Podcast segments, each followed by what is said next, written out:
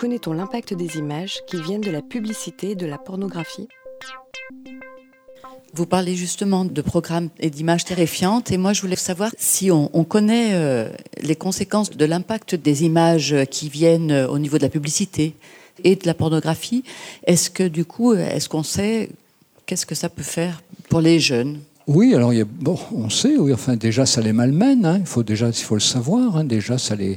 J'avais fait une étude en 97-2000 qui montrait que les images violentes ou les images pornographiques les malmènent beaucoup, hein, mais ils ne s'autorisent pas à en parler parce qu'ils ont l'impression que c'est des choses qu'on les gronderait d'avoir regardé, même une, une, publicité dans la rue. L'autre jour, ma fille qui a 5 ans, je lui dis mais as dû, il y avait une publicité porno dans les rues de Paris, donc je lui dis t'as as dû voir une publicité un peu étrange là avec une dame qui a des grosses fesses, un tout petit, tout petits habits, tu as dû voir ça.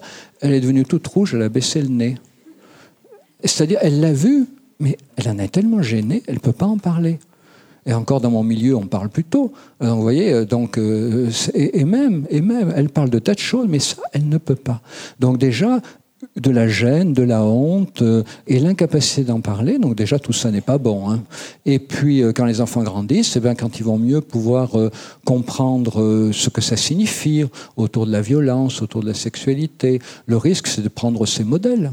Si c'est un comportement valorisé, alors évidemment, s'il y a un, psychopathe euh, un peu fou, qui est très malheureux et qui se fait abattre au milieu du film, bon, alors évidemment, les enfants vont dire c'est pas le bon choix. Mais enfin, quand même, le plus souvent aujourd'hui, euh, le, méchant, euh, il, vit heureux jusqu'à la fin du film. Hein. Vous n'avez qu'à aller voir Le Loup de Wall Street. C'est formidable quand même. C'est un formidable film, mais c'est formidablement amoral. C'est un éloge de la moralité ne vous embarrassez d'aucune morale, faites tout ce que vous avez envie de faire. Si vous gagnez beaucoup d'argent, vous corromprez toujours tout le monde. Ah, c'est extraordinaire, quoi. C'est le grand film pour moi du début du XXIe siècle. Je veux dire, c'est un très grand réalisateur, c'est un très bon film, très bien fait, et d'une amoralité terrifiante. Je ne vois pas d'exemple précédent. L'actualité est riche aussi en choses comme ça. Hein. Donc, euh, alors le risque, si vous voulez, c'est que le risque, c'est que des jeunes qui, on prend pas ces modèles dans le cinéma si on voit un film qu'une fois, mais c'est la récurrence qui est un problème, notamment avec des jeunes qui euh, se sentent incompris, euh, maltraités par la vie, euh, à, juste titre ou, ou, dans leur fantasme. À l'adolescence, on a toujours l'impression que tout le monde nous en veut et que personne nous comprend et que personne nous attend et que le monde n'est pas tel qu'il devrait être parce qu'il n'a pas fait une place pour moi. Donc voilà. Donc ça peut être de la maltraitance réelle ou de la maltraitance fantasmée à l'adolescence. Le risque, c'est qu'un jeune qui se sent maltraité par la vie de manière légitime ou illégitime, peu importe, ce soit dans sa tête, dans la réalité. Le risque, c'est qu'il se réfugie dans des apologies de comportements amoraux, voire sadiques, et que petit à petit, il se familiarise avec l'idée que ces comportements pourraient être peut-être des repères pour gérer sa propre vie. Un enfant à peu près équilibré qui voit un film hyper violent, oh, on va dire que ah, mais ça, voilà, ça va pas le perturber, ça, ça va le malmener, mais ça, il va pas prendre modèle. Le risque, c'est ceux qui vont tourner en boucle là autour, quoi. C'est ça et qui vont peut-être même regarder ces horreurs parce que ça leur fait du bien.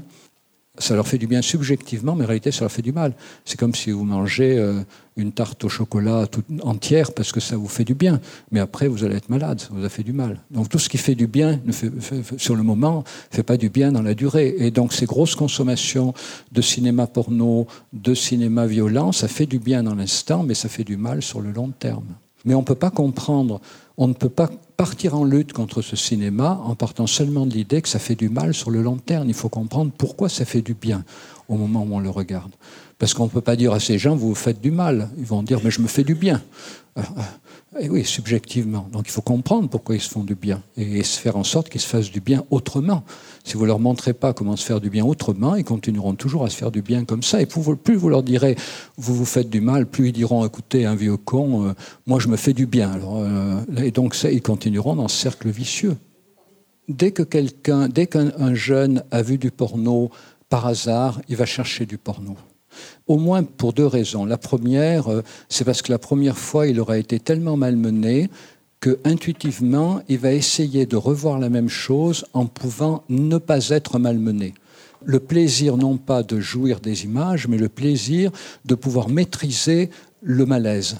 Hein. C'est comme ça qu'il a été montré que tous les amateurs de films d'épouvante ont, ont, été statistiquement des enfants qui ont vu des films d'épouvante très tôt, qui en ont été terrorisés et qui retournent voir des films d'épouvante parce qu'ils jouissent de la possibilité de ne pas être vraiment effrayés.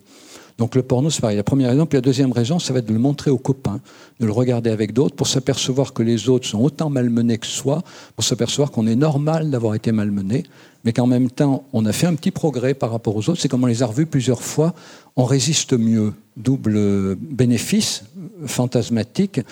Je suis bien comme les autres. Si j'ai été malmené, c'est pas parce que je suis fragile. Mes copains le sont aussi. Je résiste mieux qu'eux, donc je suis plus grand. Voilà. Mais donc, très souvent, le grand problème d'un enfant confronté au porno par effraction, c'est d'y retourner, non pas par curiosité, encore une fois, des images, mais pour sentir qu'il est capable, cette fois-ci, de les maîtriser. C'est très compliqué. Hein. C'est pour ça qu'on ne peut pas dire faut pas les regarder. Ça n'a pas de sens. Énormément de gens voient du porno par effraction. Hein. D'ailleurs, maintenant, c'est terrible parce que vous avez beaucoup de films interdits aux moins de 12 ans qui ont des séquences de porno. Et interdit au moins de 12 ans, il y a beaucoup de parents, quand ça passe en prime time à la télé, qui disent Bon, ben, mon enfant, il est mûr, interdit au moins de 12 ans, moi, il a 8 ans, il peut regarder. Il y a quand même du porno dedans. Non, c'est compliqué, compliqué. Quoi.